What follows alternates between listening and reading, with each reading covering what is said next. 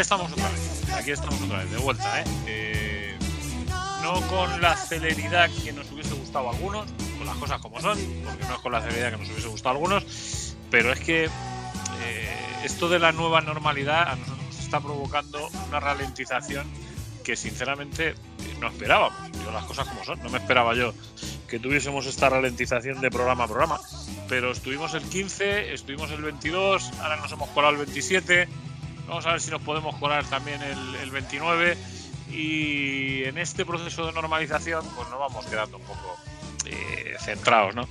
Intentando sacar adelante esta manera de vivir que alcanza hoy, si no me falla la memoria, y creo que no, su episodio 74. Eh, Miguel Ángel Peri, buenas tardes. Buenas tardes, Juanma. Episodio 74. Eh, estás en lo cierto.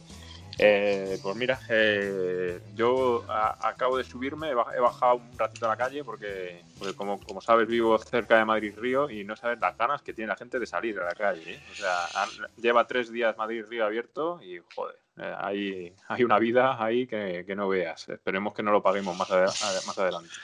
Pues hombre, yo espero sinceramente que no.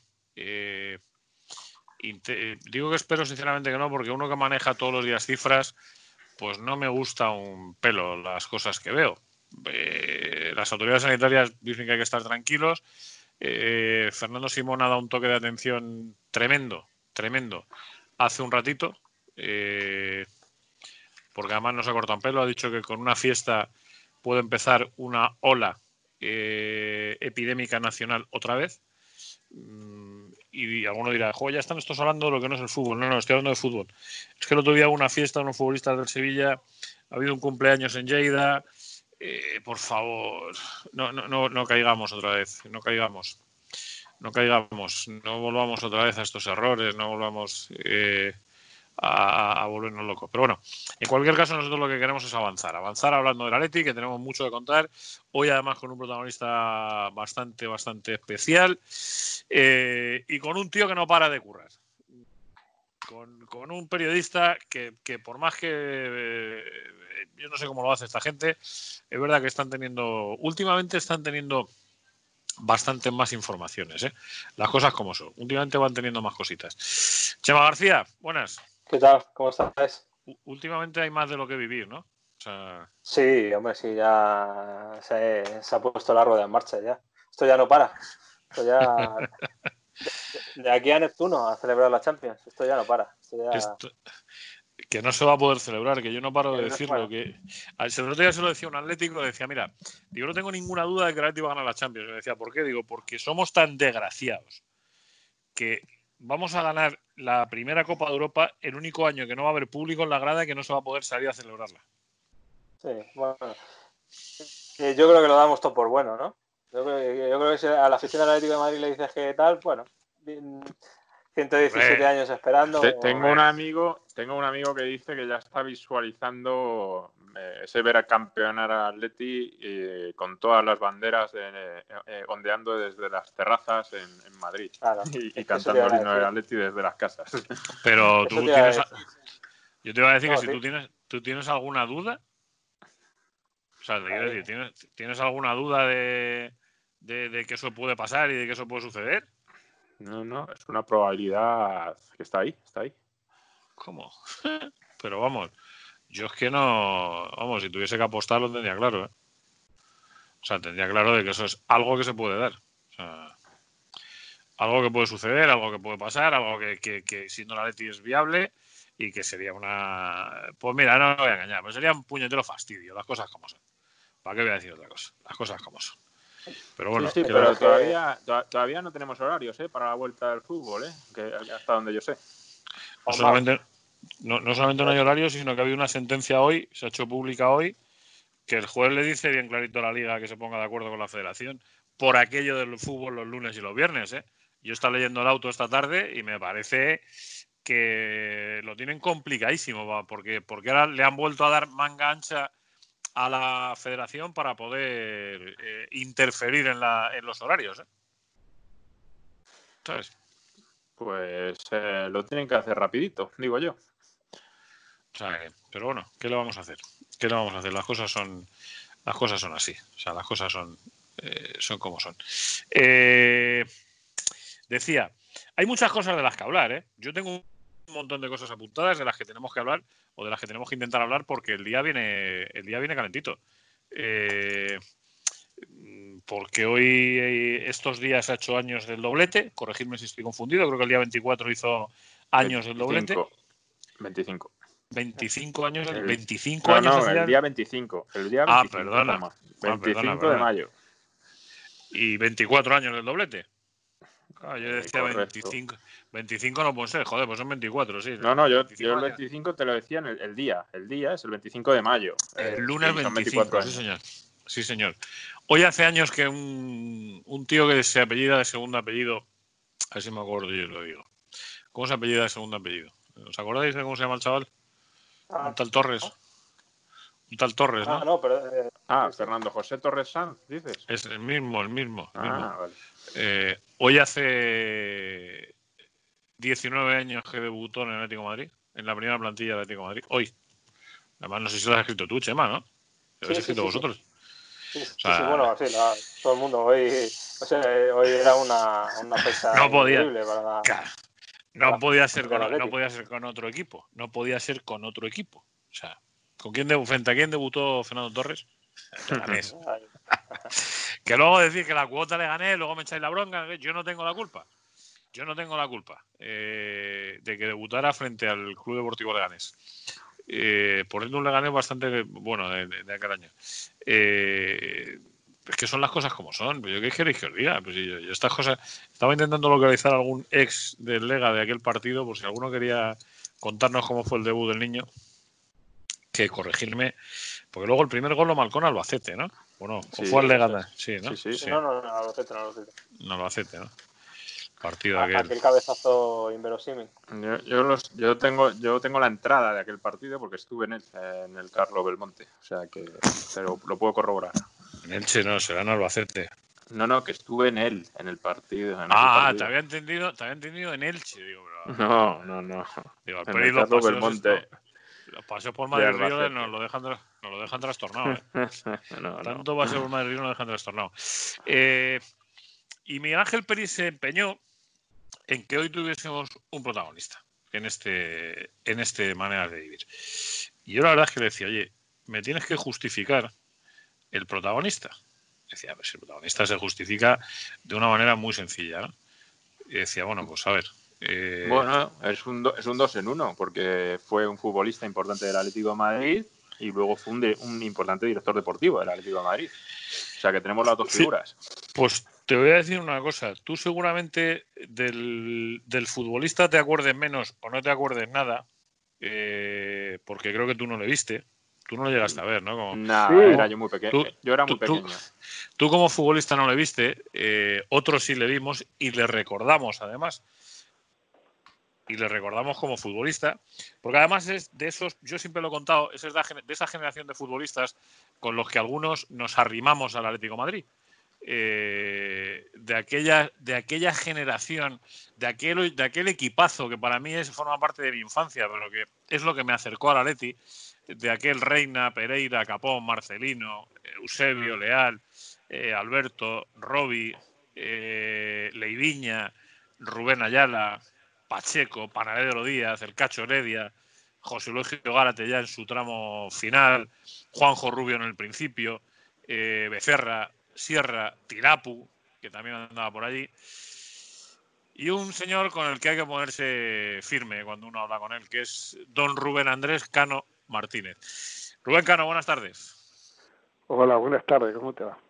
Pues eh, la verdad es que eh, esta gente de maneras de vivir que de vez en cuando nos mete en un túnel en el que nos lleva a momentos de nuestra vida que son realmente espectaculares, eh, para mí, con todos aquellos futbolistas que sois los que me acercasteis al Atlético Madrid y me he quedado mm, pues cuarenta y tantos años después, lo único que puedo hacer lo primero es agradecértelo. Eso para empezar. O sea, eh, sí. Eh, eh, lo cuento muchas veces, pero Rubén, es que me pasa. Luis Pereira tiene el abono en el Metropolitano muy cerca del, del mío. Y, y, a mi hijo, que tiene 26 años, cada vez que voy le intento explicar quién era Luis Pereira. y qué fue Luis Pereira, y qué era el ratón Ayala, y quién era Leiviña, y qué era Capón, que en paz descanse, eh, quién fue Miguel Reina y quién era, en este caso, Rubén Cano, ¿no? O sea, coincidisteis en una generación de futbolistas importantísima en ese final de los 70, ¿no? En el principio de los 80. Sí, era un equipazo. Venían de, jugar eh, el campeonato que perdieron de, no sé, por mala suerte, el tema de la final de la Copa de, eh, de la Champions con el, con el Bayern. Y después se reforzó con, con Leiviña y Pereira, que para mí fueron de los compañeros que yo tuve, que fueron muchos, muy, todos muy buenos, para mí Leiviña y Pereira fueron eh, de los mejorcitos compañeros que tuve en, toda mi carrera, ¿no? Y para mí, eh, Luis Pereira, es decir, eso fue una opinión muy personal, para mí era el mejor eh, central de la historia, de todo, más que Beckenbauer, más que cualquier otro central que, que pudiera que se pudiera comparar en ese, en ese nivel. lógicamente, en fútbol nadie tiene la, la verdad. Mm, yo, de los que jugué y de los que veía, para mí era el mejor de la historia. fue Es decir, era un jugador que lo vi enfrentar mil veces a, a Cruyff y nunca lo pudo pasar, Cruyff. es cierto, ¿eh? Es cierto. No, nunca lo eh, pasaba. Y Cruyff, es decir, era, tenía un cambio de ritmo que era impresionante, es decir, lo dejaba parado a todos. Bueno, a Luis nunca lo pasó, nunca lo pudo pasar. El año que fuimos campeones, yo no recuerdo bien, pero me parece que nos hicieron 20 goles en todo el año, 20 o 22 goles. Eh, la valla menos vencida, por supuesto, pero claro, haciendo cuatro goles, tenés que ser campeón, porque si te hacen 20 nada más en 36 partidos, es decir, eh, eh, era o 0 a 0, o 1 a 0, o 1 a 0, y, y claro, y esa defensa era los que nombraste, Marcelino, Eusebio, Luis, eh, Capón, un, un, una defensa muy reina. Es decir, muy, muy buena, ¿no? Tú, fíjate, estaba mirando que tú llegaste eh, con un equipo que, fue campeón, ese año fuisteis campeones, y luego tú también viviste el, estropicio aquel de la temporada 80-81, que con, cada vez que hablamos con alguno de vosotros de aquella, de, aquella liga que se esfumó... no, fue terrible, O sea, eh, aquello, para los atléticos que no lo recuerdan o no lo han vivido, porque algunos sí lo recordamos, yo ya, yo eh, por aquel entonces tenía 13 años, sí tenía ya uso de razón, ya seguía mucho el fútbol, estaba muy pendiente de lo que pasaba. Eh, estuve en el Calderón el famoso día del Zaragoza con, eh, con, Álvarez Marguenda y la verdad es que eh, es, fíjate si han pasado años de aquello. Bueno, pues todavía hay gente que no somos incapaces de entender qué pasó.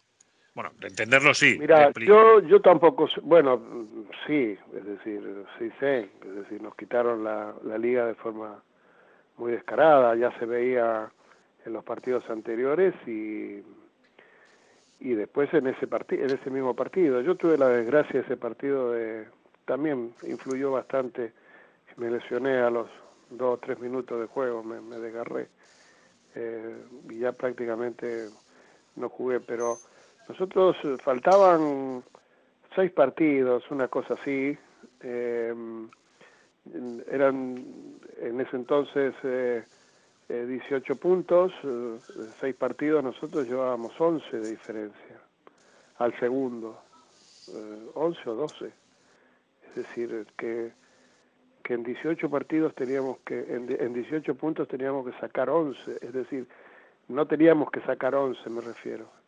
Y no lo sacamos. Después de ir todo el año daban, dos puntos en aquella época, no tres. ¿Eh? Eran dos puntos, bueno, es decir, eh, entonces eran, si era eh, ponerle dos, de 12, de 15 puntos, llevábamos nueve de, de, diferencia, nueve o diez, una cosa así. Faltaban muy pocos puntos para, para terminar el campeonato. Y perdimos todos los partidos. A, raíz de, de ese partido, ya anterior, nosotros una noche, una noche tuvimos no me acuerdo contra quién habíamos jugado, que prácticamente ya nos daban, ya nos daban por campeón. La cadena SER hizo un programa en hora cero, no me acuerdo cómo se llamaba, hora cero me parece. Eh, hizo un programa, pero ya como festejando el campeonato, ¿no? Porque prácticamente era casi imposible que nos que nos que no, perderlo después de ir todo el año casi primero siempre y hizo un campeonato hizo una y en, y ese, en ese entonces me acuerdo que que Cabezas hizo unas declaraciones eh, fuertes en contra de porque ya habíamos venido con un partido anterior medio medio medio raro y entonces hizo unas declaraciones muy fuertes en contra de, la federación, de, no me acuerdo si estaba Plaza o Porta en eso entonces. Y, y nosotros inclusive le dijimos a, al presidente, me parece que, que, que no, que es decir, meterse así de esa forma era perjudicial y mira, creo que todo vino por ahí, ¿no? Es decir, uno después pensando yo igual que vos, es decir, ¿cómo puede ser que llevando nueve puntos de diferencia y faltando 15 eh, pierdas el campeonato después de ir todo el año primero. Es decir, no, no, no tiene explicación, ¿no? Y bueno, la única explicación que le encuentro yo es esa. No hay otra, no hay otra explicación porque ya fue muy descarado el, perder, empezar a la forma que nos empezaron a, a pitar y a, y a, decir, a dirigir los partidos. Uno, uno en el campo te das cuenta, viste, a veces cuando eh, el 90% de las, de las veces los árbitros se, se, se, equivocan, pero se equivocan a favor del más grande, pero no tan descarado, ¿viste? Como, como, como en ese entonces. Como, entonces el jugador te das cuenta cuando, cuando el árbitro está predispuesto a, a, cobrar en contra. ¿no? Es que, es que alguna vez lo hemos comentado, Rubén, eh, hemos tenido la oportunidad además en, en, este programa de hablar con varios jugadores de aquella plantilla. Eh, hablamos con Juanjo Rubio, hablamos con Miguel Ángel Ruiz, eh, recordamos incluso con Juan Carlos Pedraza, y, incluso algunos coincidíamos en que posiblemente haya sido en la historia de los últimos 40 años del Atlético de Madrid la mejor eh, zurda, porque coincidieron en el mismo equipo Julio Alberto, Rubio y Quique Ramos.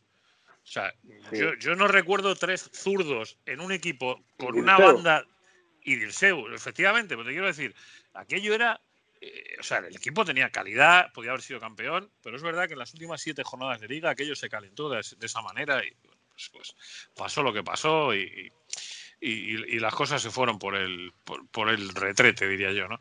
Eh, pero a mí, a mí no me gustaría que pasemos tan de puntillas por la Liga del 77, ¿eh? que yo la, la No, no, no, no. no. si, yo lo que pasa es que me he ido, me he ido ahí eh, precisamente porque Rubén llegó a ser campeón. Evidentemente, la Liga del 76-77 es una liga en la que sin ninguna duda, sin ninguna duda hay que pararse, lógicamente también. Eh, pues fíjate que, yo recordando un, equipo y otro, creo que eran equipos muy parecidos técnicamente. Eh, en una, el entrenador era Luis Aragonés, que estaba además recién aterrizado como entrenador, porque Luis estaba eh, recién llegado, si no recuerdo mal, creo que era el segundo año que era entrenador de la primera plantilla del Atlético de Madrid, solo con 38 años. Segundo año, ¿no? Eh, por eso te digo. Sí, porque yo había jugado en Elche el, primer año contra él, así que jugó él, me parece. Sí, sí, el otro día estaba viviendo un reportaje eh, que contaba Miguel Reina que, que de un día para otro se quitó el chándal y se puso el traje y empezó a hablarles a los compañeros de usted y se quedaron todos. Pero Luis, que tenía mucha tenía mucha personalidad, sí. Sí, sí, sí, total, total, total. Sí, eh, cuando algo andaba anda, andaba mal así, te metía, te llamaba al vestuario y bueno, había que ver qué pasaba en ese vestuario, ¿no? Rubén además tiene la peculiaridad de que le tuvo, le tuvo eh, como entrenador siendo jugador y luego le tuvo como entrenador siendo director deportivo. Sí, no, para mí Luis siempre fue el, el, mejor, ¿no? Eh, cuando yo entré de deportivo, él había firmado un contrato con eh, con Vicente Calderón, me parece que había firmado un contrato para ser director deportivo. y mm, bueno, y cuando, y cuando entró Gil quería que fuera entrenador y Luis le decía que no, que, quería ser director deportivo y ahí, ahí fue el, el, problema que tuvieron entre ellos y bueno, y Luis eh, no fue ni entrenador ni director, ni director deportivo y entonces eh, al poco tiempo, al año, al, lo traje yo, para mí siempre fue el, el número uno. El, el, primer año tuvimos un pequeño problema, fue porque, ¿te acordás de esas depresiones que tenía Luis, esos estados de ánimo? Que tuvo que, que, dejarlo al principio. Sí, me acuerdo eh, perfectamente de aquello, además. No me acuerdo qué año fue, pero sí estaban concentrados en, Ángel en Los Ángeles. En Los Ángeles, y, y dimitió y se fue. Claro, me llamaron, me llamaron, fui yo y estuvimos hablando con él y él decía que eh, que no se sentía capacitado, que no, que no, que no quería, que no quería dirigir, que iba a ser un fracaso, que no sé cuándo. Después, eh, gracias a Dios, eh, fue, fue medicado, fue tratado en Estados Unidos, me parece, y y después lo superó todo porque ese ese ese percance también lo había tenido en el Betis.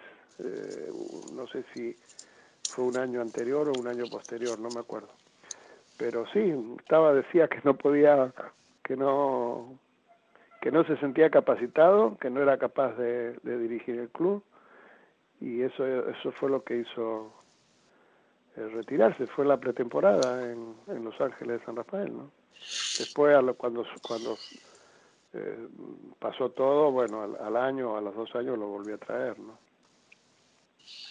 Chema. Porque para mí era el mejor, para mí siempre fue el mejor entrenador que hubo, que tuve yo y que, que veía el trato con los con los compañeros, con los jugadores, eh, es decir, con todo. Yo me acuerdo que, que yo siendo el jugador, en épocas que, que el equipo no andaba muy bien, iba a la casa de, de dos o tres de los más representativos del, club y nos hablaba, ustedes tienen que sacar esto adelante porque vamos a salir esto adelante. Bueno, un entrenador que vaya a tu casa a, darte ánimo de esa forma no, no existe, ¿no? Eh, iba a la casa de Luis Pereira, a, mi casa, a la casa de los, de los más representativos y, y entre todos tienen, hay que sacarlo. Bueno, por eso tenía cosas especiales, ¿no? que, lo hacían el, el, el, el, mejor y el, bueno, el, más, eh, y después la personalidad que tenía, ¿no? Sí, a mí eh, estaba escuchando atentamente todo lo que, lo que dice, que es oro puro, porque es historia del, del Atlético de Madrid, y, me surgen un par de dudas. La primera es saber si era más complicado lidiar con la personalidad de, de Luis como entrenador o siendo ya, o sea, como jugador eh, usted, o siendo ya director deportivo. Y la segunda, me gustaría saber eh, eh, si su compatriota Simeone, si ve rasgos de, de, esto que comenta, de esa personalidad de Luis, y si ve esos ingredientes en, en esta etapa, porque quizás hablemos a día de hoy de los dos entrenadores más importantes de la historia del club. Sí, creo que tienen una personalidad, aunque yo, lógicamente, al Cholo lo conozco de jugador, no, no nunca lo traté eh, como persona, es decir, y como entrenador es, de lo que, lo que veo a la distancia, nada más. Pero sí, es decir, ya como jugador era un jugador con mucho, con mucho carácter y, y y como entrenador también se le, se le nota eh, y después Luis yo personalmente era tenía tenía mi amistad era una, persona que, que que se hacía respetar pero se hacía querer viste era un tipo de personalidad pero no no no no un, no uno que, que te atropellara o que o que eh, tampoco aunque algunas en algunas veces sí un poco calentón era pero pero no no no no no era era muy muy respetuoso. Pero es decir eh, el cholo me da la impresión que es igual por la personalidad sobre todo de ganador no los dos son ganadores eh, totales eh, aquí hay una historia Es decir, eh, Rubén Cano ha participado en momentos de la historia del Atlético de Madrid. Hemos dicho que fue campeón en el 77, participó en aquella liga del 81, eh, pero luego se vinculó a un momento muy importante en la historia del Atlético que, que, de alguna manera cambió el curso, ¿no? Eh, que fue la llegada de, la llegada de Jesús Gil a la presidencia del Atlético de Madrid y todo lo que pasó en torno a aquello, ¿no? Es decir, sí, mira, mira vos lo que es la lo que es la vida. Casualmente eh, en estos días que viste uno está está aburrido, está todo el día metido, eh, ve recortes y qué sé yo, y vi un recorte de el año que conocía, la época que conocía a Jesús Gil, que fue cuando hicimos la pretemporada eh, con el Atlético en, en Los Ángeles, de San Rafael. En Los Ángeles y nos vendió una, eh, una casa a cinco jugadores y casualmente vi el, reportaje y digo, eh, y pensé entre mí, digo, esta, este es el día que, que cambió un poco la historia, que empezó a cambiar un poco la historia de del Atlético, porque mm, fue el día que lo conocimos, el día que lo conocí yo, eh, el día que mm, él no tenía demasiada, eh, no era demasiado futbolero y bueno, fue ahí cuando empezó a agarrar, a pesar de ser del Atlético, empezó a agarrarle cariño al, al Atlético. Y ese día, es decir, y casualmente estaba viendo el reportaje y digo, que, que, fue como cambió la historia en ese día, ¿no? Porque él, él, me acuerdo, el reportaje en sí trata de que, es decir, ellos, él nos ofreció, nos dio eh, una, un terreno eh, a, a, los, a, todos los jugadores atléticos que quisiéramos, fuimos cinco los que elegimos, eh, un terreno en donde eh, nos regalaba el terreno a cambio de que construyéramos una, una, una casa por él, hecha por él, ¿no?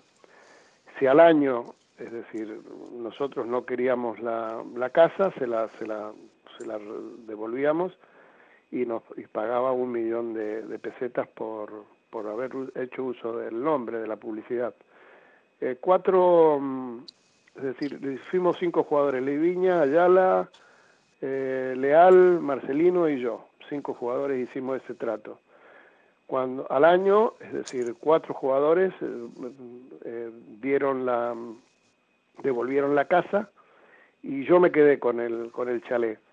Lo que pasa es que, que claro, después eh, de, quedarme con el chalet, es decir, decía, íbamos, no, no podíamos ir nunca con mi señora, porque si jugábamos los domingos y, y entrenábamos toda la semana, el único día que podíamos ir era el, el lunes y íbamos el lunes, nos pasábamos el, día limpiando y, a la noche no teníamos que volver. Y entonces dijimos, ¿para qué queremos la, la casa? ¿no? Y así la tuve muchos años, eh, prestándola a amigos, estuvieron ahí, se pasaban el verano, pero nosotros nunca fuimos, porque además en el verano nos íbamos de vacaciones afuera o veníamos a la Argentina. Así que yo nunca usé la casa, desde el año 1978 que fue esto, hasta el 87, que mm, yo jugando en el Rayo dije, no, no puedo, ya la casa, viste, ya no, no, no, no daba para más, y digo, voy a ir a vendérsela. Y fui y le dije a Jesús, mira, no quiero la casa, no, no, conseguime a alguien, no la uso, se va a echar a perder, eh, conseguime a alguien, qué sé yo, y me dijo, no, te la compro yo. Bueno, y ahí fue la, y ahí fue la relación que empezó nuevamente, dijo, mirá, mirá, es decir, van a haber elecciones, tengo la idea de, presentarme, quiero que me eches una mano. Y digo, bueno, sí, no, no, no hay inconveniente, yo soy hincha del Atlético y, y eh, por lo que pueda hacer con el Atlético. Y ahí, bueno, ahí fue donde, donde mm, empecé a ayudarlo, después me llamaron otro, los otros candidatos, eh, Santos Campano y no me acuerdo quién otro más, y, pero yo ya le había, me había comprometido con Jesús Gil, así que eh, le ayudé a, bueno, a, colaborar, a hacer eh, con él, a, planificar una plantilla para, para el futuro, es decir, me acuerdo que fuimos eh, en, un, en un Mercedes viejo que tenía, eh, fuimos a comprar a a Juan Carlos y a um, Eusebio, al Valladolid. Sí. eh, fuimos eh, a comprar a Ufarte. Todo esto fue antes de, antes de ser presidente.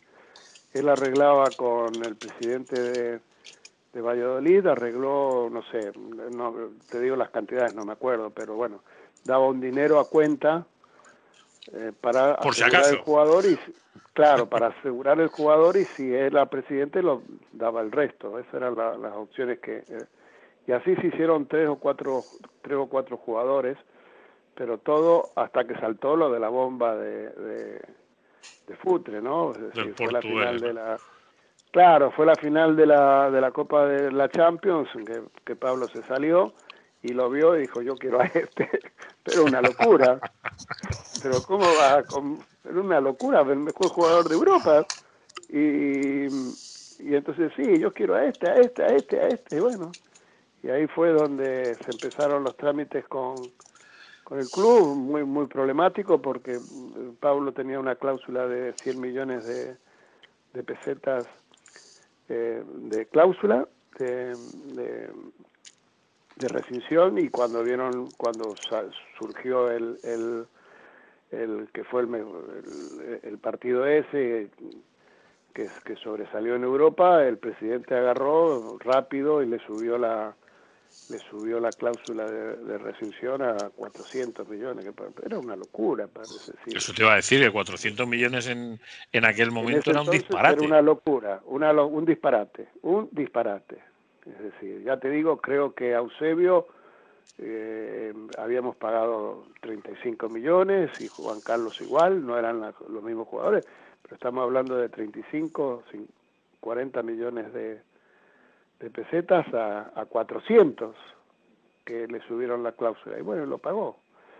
Lo pagó y de la misma forma dio, dio un dinero adelantado eh, para asegurarse el jugador, eh, que no, no me acuerdo, no sé cuánto fue, eh, dio un dinero y si, y si era presidente daba el resto, si no era presidente lo perdía.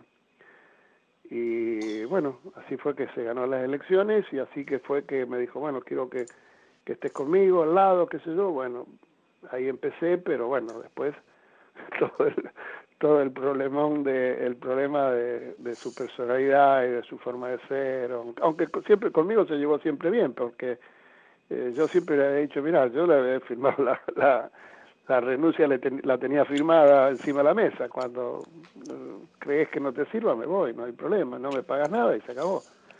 Y mientras trabaje me pagas ese era el arreglo que yo tenía con con él y entonces mm, tenía mucha confianza. Y, de hecho me fui dos o tres veces y volví dos o tres veces así que eh, siempre el mismo. Claro sí dos o tres veces me fui me acuerdo. Después me volví a llamar y me, me- me volvía y bueno y así Rubén, era, era, era complicado trabajar con Jesús.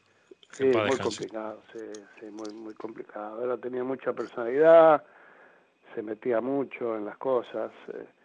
Lo que pasa es que también en el fútbol hay muchas veces que, que hay, hay injusticias y claro, el que tiene esa forma de, de ser eh, eh, es difícil llevarlo.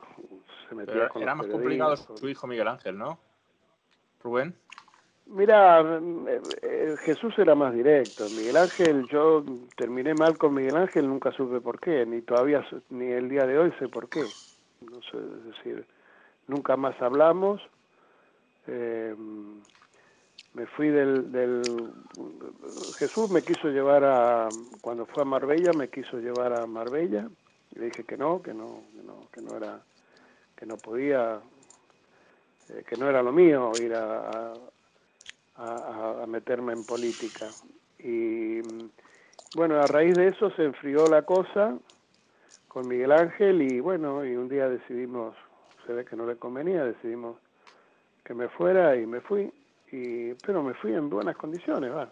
Porque ya te digo, yo siempre tuve la, la, la, la renuncia en blanco firmada, es decir, nunca, nunca eh, exigía ni iba a exigir nada.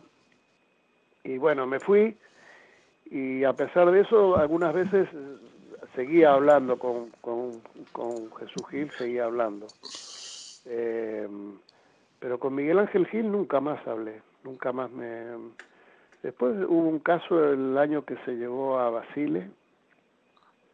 Yo estaba fuera del club, si me llamó Jesús para ver si tenía algún contacto. Lógicamente, él había jugado con Panadero Díaz, la mano derecha de Basile era, era Panadero Díaz. Entonces dije que sí, que hablé con Panadero Díaz. Bueno, ahí se hizo, ahí le hice el, el contacto y, y resulta que parece ser también estaba medio metido eh, Miguel Ángel o un compromiso con Setembrini, que era el representante de, del Cholo Simeone. Entonces hubo como un como unos celos, ¿no? Pienso yo que eso puede haber sido el, el terminar mal con, con Miguel Ángel Gil. No, no, bueno, mal. Nunca me peleé ni nunca terminé mal. Dejamos de, de, de, de, hablarnos y, y, bueno, eso fue el eh, creo que ese fue el, la razón o el motivo por el cual se puede haber, pero después no lo, no lo traté nunca más, ya te digo, nunca, fue el último año, Basile, claro, lógicamente se, tenía otro tipo, otra personalidad, eh, también muy fuerte con Jesús, se pelearon con Jesús, al poco tiempo, los entrenadores le duraban poco, porque, claro, porque se metía mucho con, con los entrenadores y entonces, eh, o a veces veía cosas raras y entonces, eh, es decir, se discute, era muy fácil que se, que se que discutir entre ellos. Para, simplemente una cosa, perdón que te interrumpa, Rubén, para aquellos que no ubiquen eh, Alfio el Coco Basile eh, como entrenador del Atlético Madrid, recordarles que dejó para la historia del club aquella famosa frase de yo me cago en el contrato. Sí, pero lo curioso de eso es que esa frase la dijo en antena, en directo, en, el programa de José María García, creo recordar. Sí, yo recuerdo que, que, bueno, yo no entendía nada, yo te digo, ya estaba fuera del club. Yo lo único que había hecho es poner el contacto de Miguel Ángel, de Panadero Díaz con, con Jesús Gil. Es decir, yo llamé a Panadero Díaz, que era compañero mío, tenía su teléfono, le dije, mira, es decir, hay, eh, Jesús Gil está interesado, les conviene, bueno, pum, se pusieron de acuerdo ellos y bueno, eso fue lo, la, la, el, trato mío, lo que hice yo, ¿no? Después no entendí nada, no entendí nada porque a los cinco partidos ya estaban peleándose, ¿viste? Eh, pues porque uno, uno decía que se levantaba cuando el otro se acostaba. Sí, sí eso, eso sí es verdad. Además es verdad. No es que, no es que, no es que Jesús Gil eh, eh, inventara nada. Es decir, es verdad, a Coco le gustaba, no, no era bebedor. Jesús, a ver, eh, Jesús madrugaba mucho. Claro, pero no era eh, bebedor, pero sí era trasnochador, Basile. Y, y claro, quizás en, acá en, en Argentina se aceptaba. Coco había sido entrenador varios años de la selección argentina, de Boca, de los mejores equipos, ¿no? y siempre con, con mucho éxito. Es decir, eh, no entiendo a los pocos, bueno, yo me enteré, fue que entró al vestuario a, a los gritos y bueno, ahí, ahí, fue donde, ahí fue donde vino la, la pelea, ¿no? No me acuerdo en qué partido fue, pero mm, fue muy, muy raro porque eh, Basile yo sí sé que había firmado por seis meses eh, porque esto se fue en febrero, una cosa así, había firmado por seis meses, con la opción de que en caso de que, el equipo iba, iba abajo de la tabla, ¿no? En ese entonces. Entonces, con una opción era que si el equipo se salvaba, se renovaba automáticamente por un año, a una cantidad muy grande de, eh, de dinero. yo me parece que eran 400 mil dólares por los seis meses y después era bastante dinero, era un millón y medio, una cosa así. De, Rubén, sí, dime. Eh, eh, yo, yo, quería dejarte encima de la mesa dos nombres, ¿vale? Que, creo que pudieron cambiar la historia de la, tanto del Atlético de Madrid como del Real Madrid, ¿vale? Eh, uno es el de Raúl González, ¿vale? Y el otro es el de Ronaldo Nazario. ¿Qué, qué nos puedes decir de ellos dos? Mira, Raulito, es decir, jugaba nosotros y era, era fuera de serie. Jugaba con el cadete, para mí, yo le decía Maradona, Maradonita le decía. Es decir, para mí me deslumbraba. Eh, y, lógicamente los jugadores cadetes de primer año, cuando él ya jugaba con, los cadetes, le era de primer año, eh, al primer año se quedan libres, es decir, no hay opción de, retenerlos. Eh, cualquier, cualquier opción hay, hay que renovarlos. Y, y bueno, y yo lo daba por hecho, porque, es decir, que iba a renovar, que iba...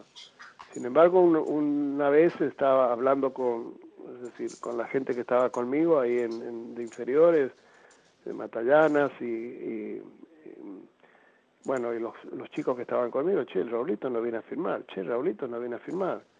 Pero ¿cómo que? No, no, tenían que volver a, firmar una ficha, ¿viste? Para volver a... Ya se, ya se quedaban definitivo en el club hasta, hasta, hasta juveniles. Y, un domingo me acuerdo que invité al padre al palco, al padre de, él, eh, estuve con él, al padre le gustaban los toros, no le gustaba el fútbol para nada, sí era hincha del Real Madrid, y estuve con él viendo el partido, estuvimos ahí en el palco viendo el partido, que sé yo, sí, no te hagas problemas, Rubén, eh, esta semana venimos, qué sé yo, bueno, cuando vi que no venían dije, acá hay algo, algo raro, porque el Madrid siempre fue así, es decir, eh, tocar a los jugadores eh, mejores del, Atlético, viste, no sé si por dinero, por qué, pero, pero siempre los, a los mejores. Y bueno, y de repente de la noche a la mañana me dijeron firmó por el Madrid.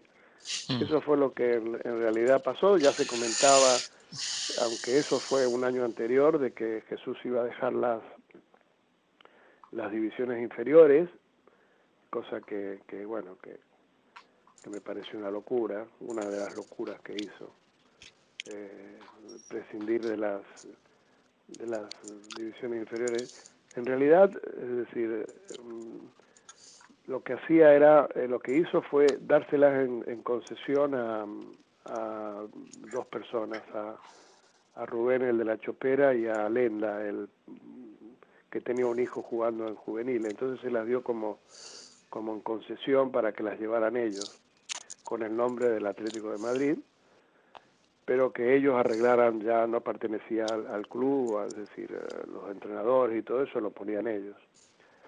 Bueno, fue una de las causas por la cual me, de los años que me fui yo, ¿no? Una de, los, de las dos o tres veces que me fui del club fue, fue eso. Pero lo de Raulito siempre fue muy, muy cerca y siempre echan, es decir, coincide la gente en que fue porque se dejaron las divisiones inferiores. Fue antes, antes de, dejar las divisiones inferiores. Y lo de... Pero muy poquito, muy poquito tiempo antes. Rubén, y bueno, eso fue lo que pasó. Lo convencieron, el padre era del Madrid y, y, se lo llevó. ¿Y lo, de, Ronaldo? Y lo de Ronaldo ya después yo, yo me fui del club. Hay, hay una leyenda que yo quiero confirmar contigo, que dice que tú tenías a Ronaldo cerrado y acabó llegando comprado, el tren, y acabó llegando el tren Valencia. O sea, sí, esto, bueno, es como, pasó es como el que va a comprar un pura sangre y acaba comprando un burro. Bueno, no sé, yo en lo de Ronaldo yo te explico. El, Ronaldo, es decir, em, yo cuando me fui del club me puse de, intermediario, como tenía mucha relación eh, con gente de, con toda la gente de fútbol español, bueno, los intermediarios argentinos me llamaban a mí que para que yo hiciera el contacto, no sé, para ofrecer jugadores argentinos al fútbol español.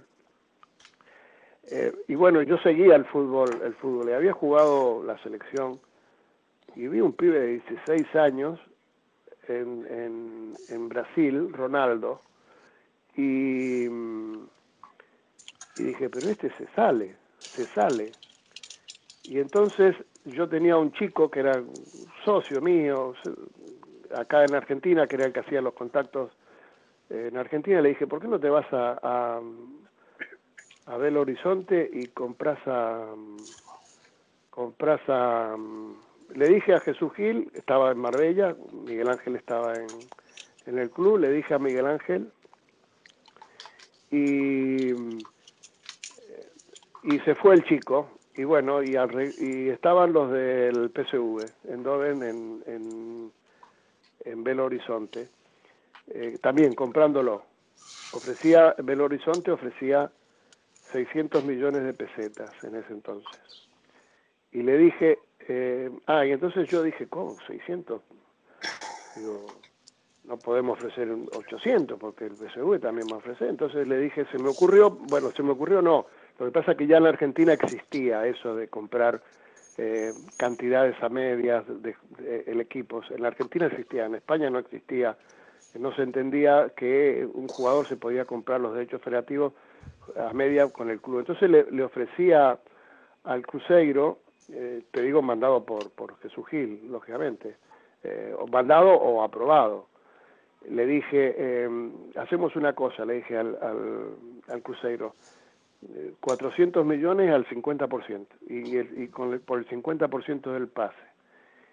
Y dijeron que sí. Me llama el muchacho eh, que había que estaba en San Pablo y me dijo, mira, han dicho que sí, que prefieren el 50, 400 millones de pesetas eh, por el 50% que eh, 600 que le daba el PSV para llevárselo definitivo. Entonces llamo a Jesús Gil y me dice que sí. Llamo a Miguel Ángel y me dice Miguel Ángel, pero el 50%, ¿cómo es esto? de mirá, comprar los derechos federativos, los derechos federativos los tiene el Atlético de Madrid. Después si se vende, sí, es, es decir, hay que, hay que respetar el, el contrato, pero el, el, el, jugador siempre va a ser del, del Atlético de Madrid. Es decir, no, no se pierde los derechos federativos. Lo que vos estás comprando es, es, es, es otra cosa, o vendiendo es otra cosa es el derecho al pase. Pero claro, no claro.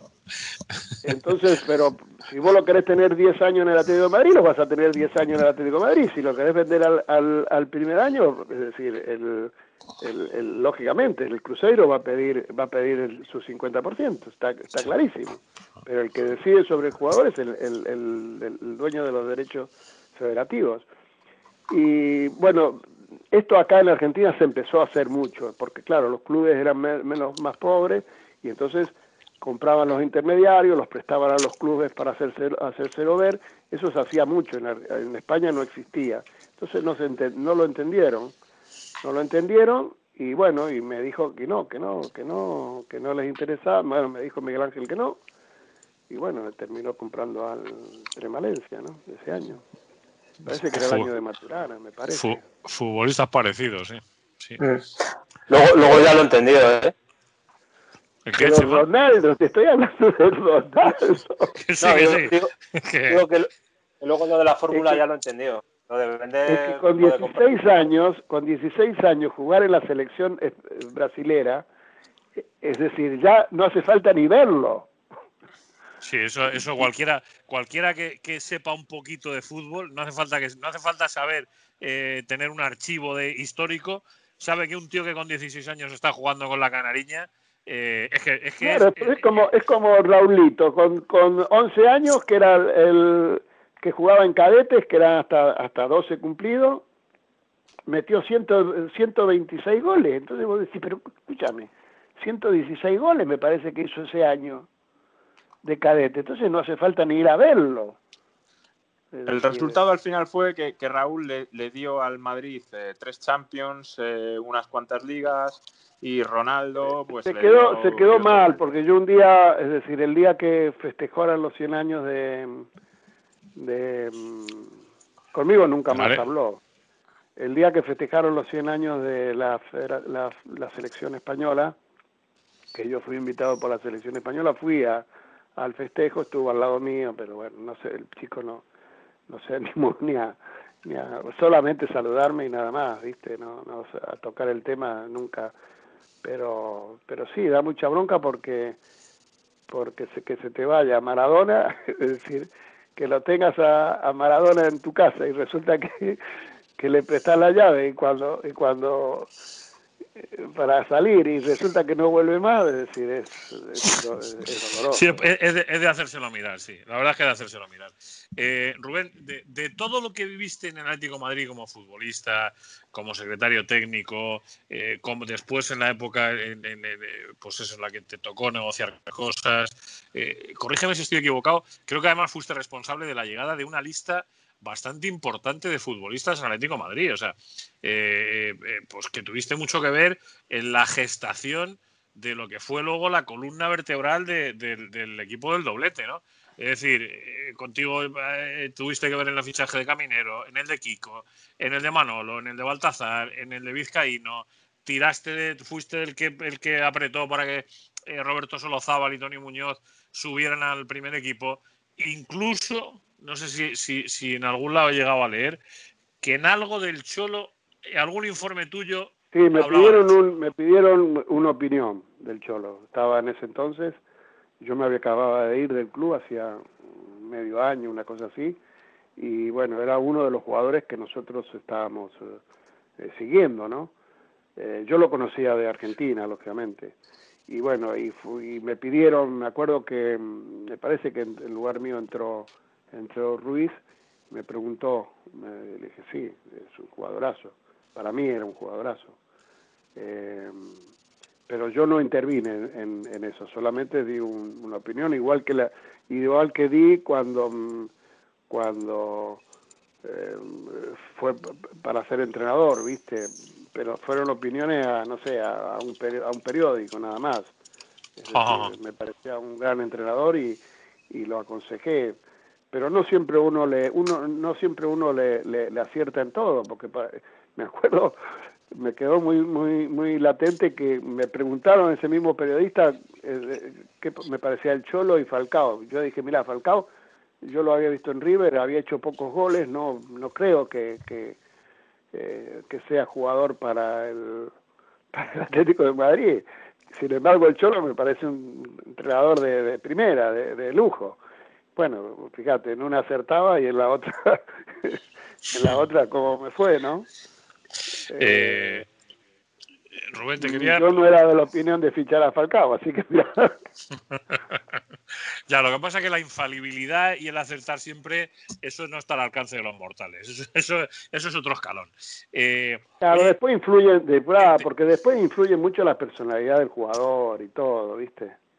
Sí, yo me, yo te digo que de la larga lista, de la larga lista de jugadores eh, que no, lógicamente, no lo hacíamos, lo hacía yo, es decir, había un equipo en donde se iba a seguir a los jugadores, se les seguía tres o cuatro partidos, es decir, estaba Iselín, estaba varios eh, entrenadores que iban a ver a los jugadores y después entre todos hacíamos un informe, no, no era, no era yo, yo era el que, el que terminaba eh, dando el paso definitivo o, comunicándoselo a, a, Gil.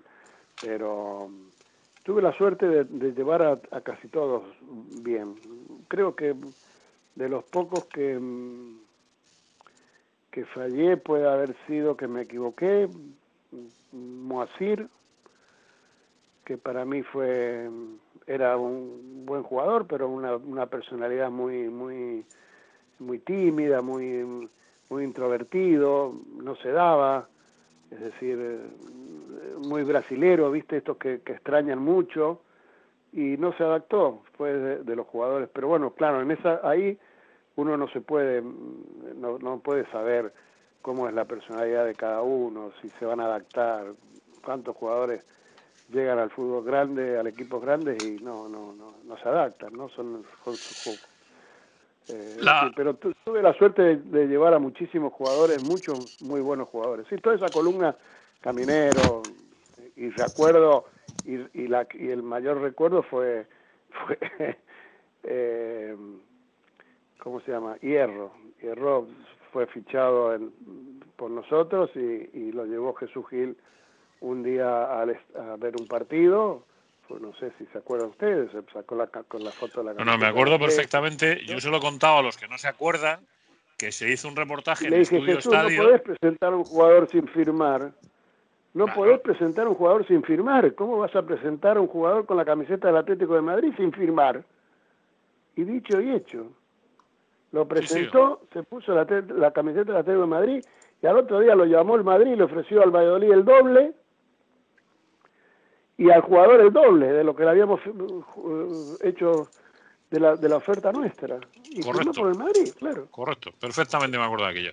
Eh, la última por mi parte, Rubén. Eh, De todo lo que viviste en el Atlético de Madrid, ¿con qué te quedas? Y me quedo con la época de jugador. Ah, la más. Eh, la otra fue muy. Terminé muy cansado, por eso me fui. Era muy difícil trabajar con Jesús eh, y muy muy estresante y bueno y eh, fue muy fue eh, muy dura y no guardo no guardo buen buen recuerdo de esa de esa época sí guardo buen recuerdo de la época de futbolista ¿no? ¿Has conseguido ya que te reconozcan tus, tus años trabajados en el Atlético de Madrid para poder tener una jubilación como Dios manda en Argentina? No, no me la quiere reconocer Miguel Ángel Gil. Eh, ya la he iniciado, la inicié acá, es decir, eh, en España desde yo entré como profesional en el 74, bueno, solamente me aportaron cuatro años, me aportaron dos años del el 80 y el 81, el Atlético de Madrid, y el 86-87 el Rayo Vallecano. No me aportó nunca más el Atlético, no me aportó el, el o sea que no, no, cotizaron a, la seguridad social por ti, ¿verdad? No, claro, no aportar. Y después los 10 años de secretario técnico nunca aportaron.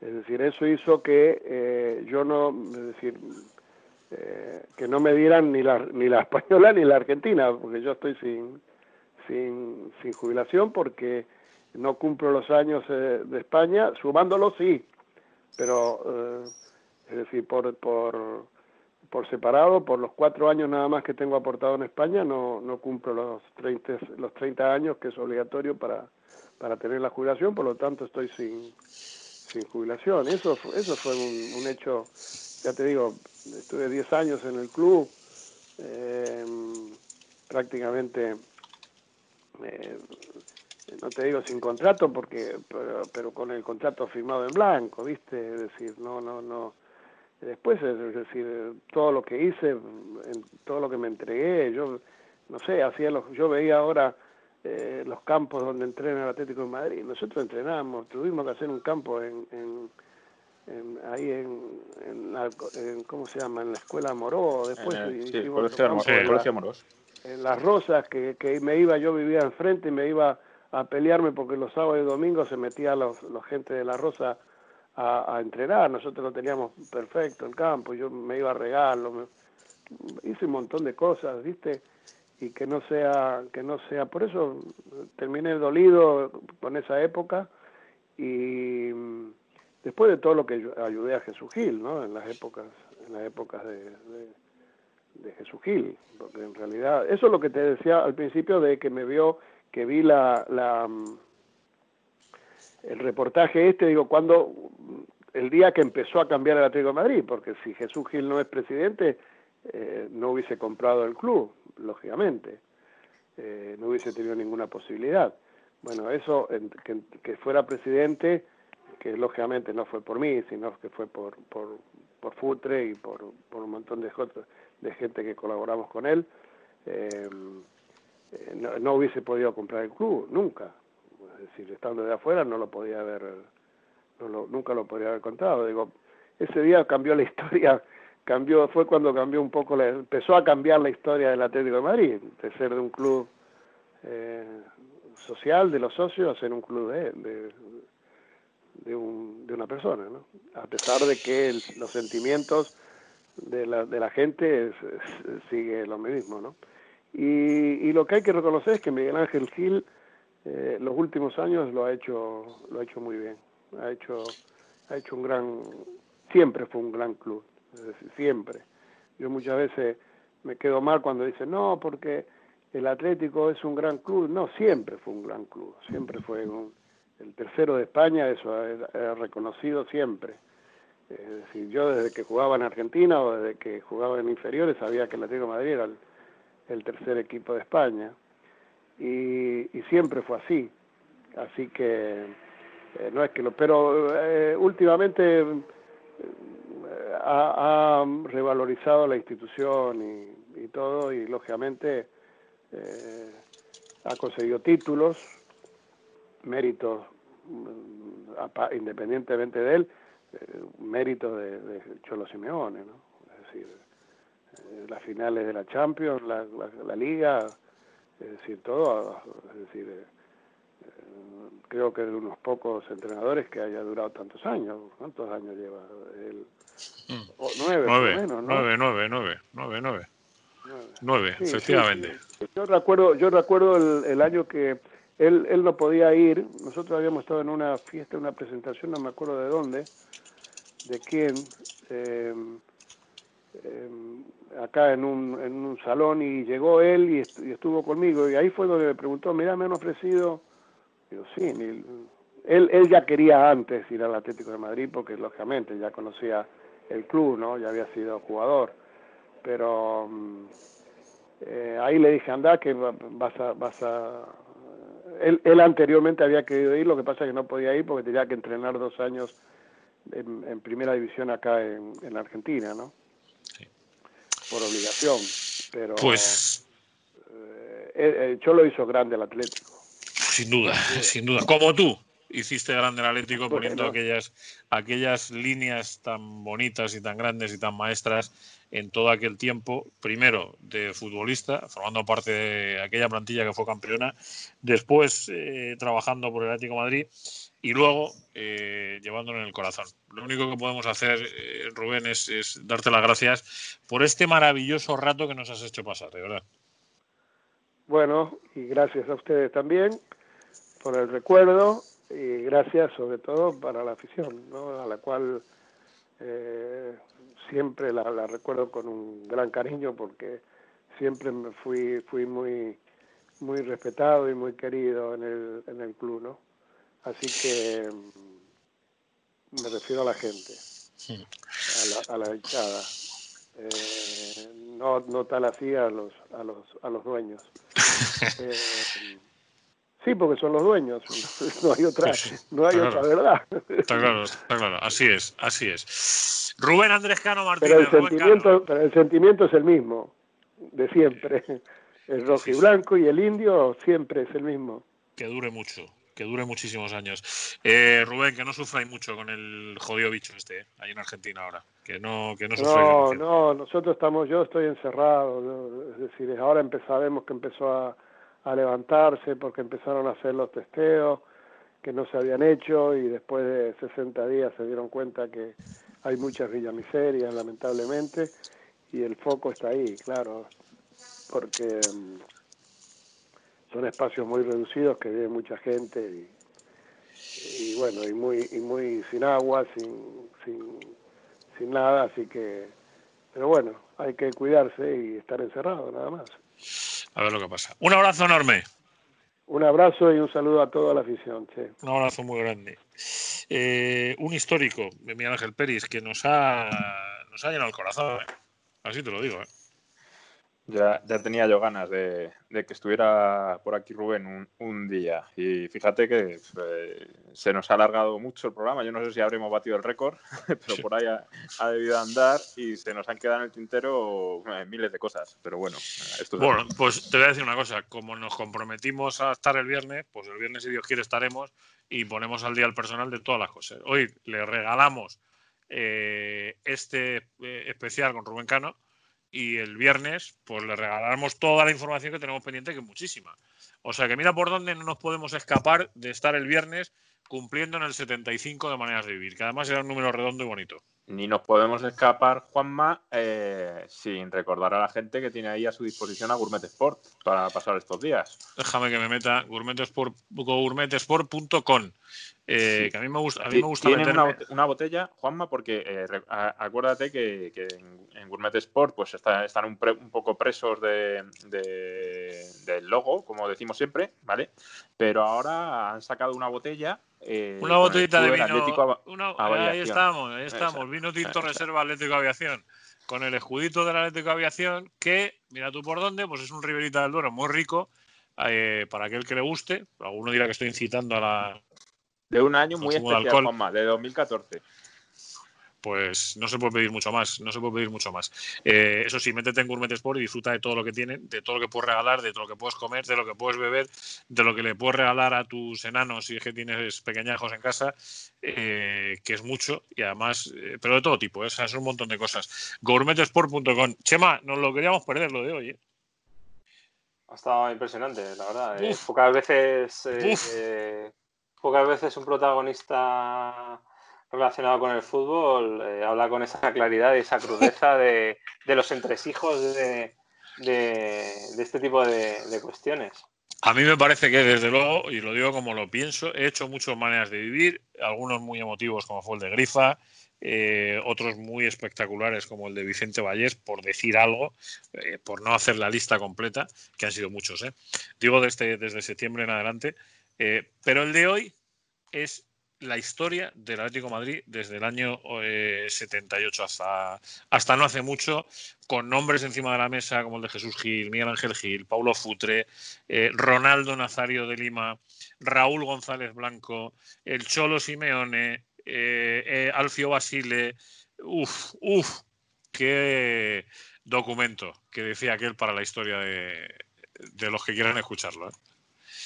Qué documento por los que quieran escucharlo. Señores, que efectivamente que nos hemos ido de, tiempo hoy, ha sido maravilloso ese tiempo, pero es lo que nos ha tocado. El viernes os espero, ¿eh? Os pongo falta, ¿eh? Los dos, ¿eh? No, no, que, eh, cuenta conmigo, Juanma. Que habrá que analizar el post Rubencano. Que esto va a ser largo. Que, esto va a tener un post, ¿eh? Sí, sí. Que esto va a tener un post sin ninguna duda.